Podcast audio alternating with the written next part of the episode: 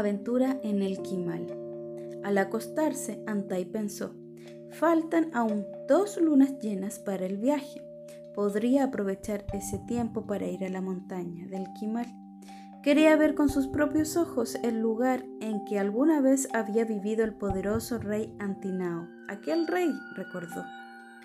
Hacía ya unas cuatro primaveras que, en un atardecer, su abuelo lo llamó. Ven, Pauna, ven. Antai sonrió, su abuelo lo llamaba así, pequeño, aunque él era ahora un fornido y robusto mocetón. Ven, Pauna, le dijo, Tú ya eres un hombre. Algún día heredarás a tu padre y gobernarás a los Licanantai. Por eso quiero contarte una historia. Siempre que el abuelo quería decirle algo, le contaba una historia.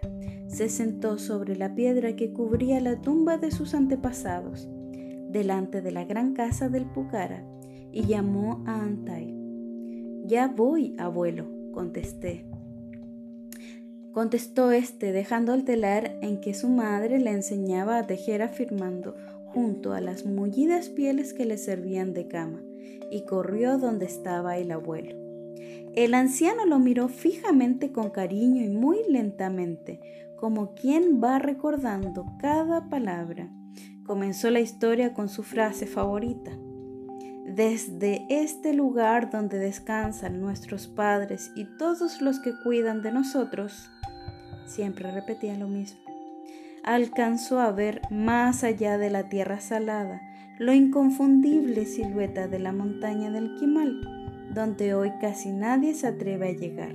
Es una montaña en la que solo crece el pasto duro, que sirve de alimento a los guanacos salvajes, pero en su cumbre hay una ciudad. Es una de las ciudades desaparecidas. ¿Dos? Yo solo sé de una abuela de Toconao, preguntó Antai recordando los pequeños hombrecitos. Toconao, explicó el, abuelo, se escondió en alguna parte detrás de los volcanes. Si subes al Lascar, es probable que la puedas ver. La otra está ahí, en esa montaña. Es la ciudad perdida del Quimal.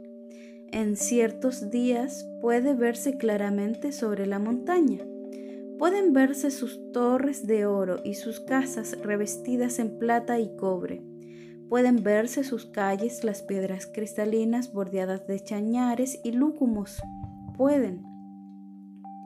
¿Sabes que me están dando ganas de ir a ver esas maravillas? lo interrumpió Antai. Aquellos que han tratado de hacerlo, le advirtió el abuelo, dicen que la ciudad se desvanece cuando pretenden acercarse, pero déjame contarte que hace mucho, mucho tiempo, y acomodando su asiento de piedra, continuó.